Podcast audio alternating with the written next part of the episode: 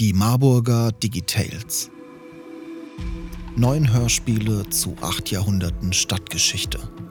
Die Waggonhalle Marburg produziert in Zusammenarbeit mit dem Werkraum 56 und der Universitätsstadt Marburg neun Hörspiele zum Jubiläumsjahr Marburg 800. Acht Hörspiele sind acht Jahrhunderten Marburger Stadtgeschichte zugeordnet. Ein Hörspiel beschäftigt sich, mehr oder weniger, mit der Gründungsgeschichte der Stadt Marburg. Die Texte wurden von in Marburg tätigen Künstlerinnen und Künstlern geschrieben und im Werkraum 56 mit einer Vielzahl an Sprecherinnen und Sprechern realisiert. Die entstandenen Formate sind vielfältig. Ob Radio-Persiflage, Poesie, True Crime oder Science Fiction.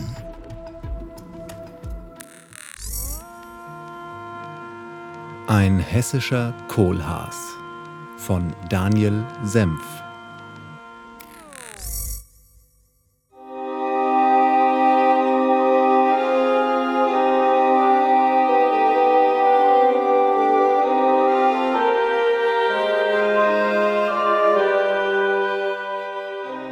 Ein hessischer Kohlhaas? Die mysteriöse Geschichte von Hermann Schwan aus Marburg. Ehebruch, Mord, Vergewaltigung, Kerker, Folter und Fürstenwillkür. In der Geschichte um Hermann Schwan, Agnes Breitrück und den Landgrafen Philipp von Hessen fehlt fast nichts zu einer Moritat. Manch Aktenbeleg, für die entscheidenden Vorgänge scheint zumindest in Hessen vorsätzlich beseitigt worden zu sein. Denn Philipp der Großmütige, der uns bislang oft als halbwegs toleranter, fast schon ein wenig aufgeklärter Herrscher begegnet ist, steht in Sachen Hermann Schwan als ausgesprochen böswilliger Finsterling da. Marburg im November 1534 frühe Morgenstunde.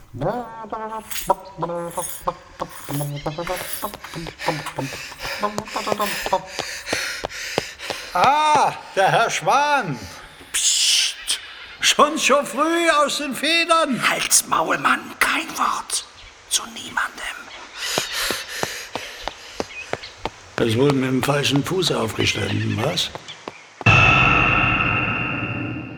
Hermann Schwan befindet sich zu Fuß auf der Flucht nach Frankfurt. Warum? Um Martini, also um den 11. November des Jahres 1534, wurde auf der sogenannten Kuhmark, einem Waldstück bei Hachborn, neben der dort verlaufenden Landstraße eine übel zugerichtete Leiche gefunden. Der arme, entleibte Mensch ist nackend und bloß gewesen, hat Wunden im Kopf gehabt, sein Wams hat zu seinen Füßen gelegen, Beide Ohren waren ihm vom Haupt geschnitten. Einen großen Stich hatte er hinten zu seinen Schultern, als wäre der mit einem Schweinespieß gestochen. Um den Hals war er ganz schwarz, einem Verdämpften gleich, und seine Nase war eingeschlagen. So war er ganz unkenntlich gemacht. Auch hatte er zwei große Wunden auf seinem Arm, die aber alle nicht frisch noch blutig, sondern ganz welk und also beschaffen waren. Das zu vermuten war, dass der Entleibte sie nicht im Leben, sondern nach dem Tode empfangen habe, dass er auch nicht an diesem Ort und vor kurzem erwürgt sei, denn es waren ihm die Haare an seinem Leib ausgegangen. Dieser Mord wird nun auch Hermann Schwan zur Last gelegt. Die Indizien? Erstens seine Flucht vor der Verhaftung. Zweitens die stadtbekannte Tatsache, dass er schon lange in Agnes Breitrück, die Ehefrau des Ermordeten, verliebt war. Drittens dass er sich angeblich von seiner Frau hat scheiden lassen wollen. Und viertens, ein erster zweifelhafter Mordversuch an dem nun Ermordeten, den er schon vor ein paar Wochen begangen haben sollte. Bei dem Ermordeten selber handelt es sich angeblich um Ludwig Heidwolf, einem Marburger Kaufmann und Ehemann der Agnes Breitrück, für die Hermann Schwan schon seit vielen Jahren tiefe Gefühle der Liebe und körperliche Anziehung empfand. Und da war er nicht der Einzige. Auch Landgraf Philipp befand sich wohl, so könnte man vielen Andeutungen entnehmen, unter den Bewunderern der Breitrück. Jedenfalls befahl Jörg von Kollmatsch, Statthalter an der Lahn, den Leichnam auszugraben, und nahm ihn selbst in Augenschein, da bisher nur Kleidungsstücke gefunden worden waren, die als die von Ludwig Heidwolf identifiziert wurden. Anschließend ließ er Agnes Breitrück, die Frau des mutmaßlich ermordeten Ludwig Heidwolf, ihre Magd Barbara Becker, den Boten Gompelhem und den Hachborner Müller Peter Meurer verhaften und ins Marburger Schloss bringen. Auch Hermann Schwan sollte gefänglich eingezogen werden, entzog sich aber durch die besagte Flucht. Wusste er doch, was ihm im Marburger Schloss bevorstand, die peinliche Befragung, also Folter. Einfach, weil das damals Teil der normalen Ermittlungsarbeit war.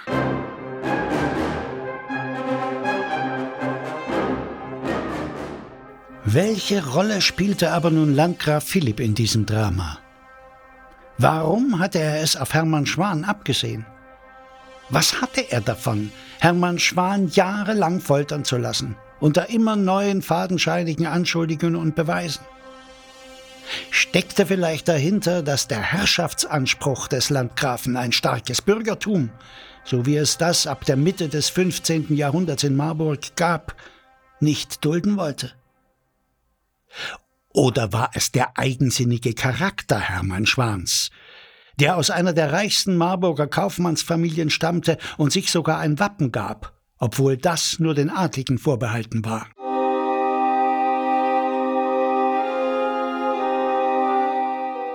Nicht unerwähnt bleiben sollte in diesem kurzen Auszug, dass Hermann Schwan viele Jahre in einer drei Quadratmeter großen Zelle zugebracht hat meist mit einem Mithäftling und in dieser Zeit immer wieder für mehr als drei Tage am Stück gefoltert wurde. Den Mord aber hat er nie zugegeben. Seine Taktik war Schweigen, um sich unter dem Stress der Folter nicht in Verwicklungen zu begeben. Agnes Breitrück sollte ihr Gefängnis in Marburg nie verlassen und musste etliche peinliche Befragungen und Vergewaltigungen über sich ergehen lassen bis man ihr das Geständnis in die Feder diktierte und sie schließlich in ihrer Zelle starb.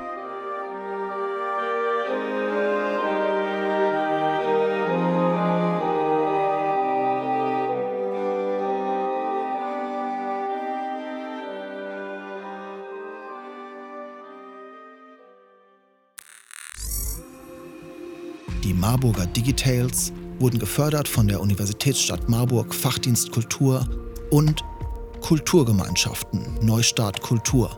Die Beauftragte der Bundesregierung für Kultur und Medien, Kulturstiftung der Länder aufgrund eines Beschlusses des Deutschen Bundestages.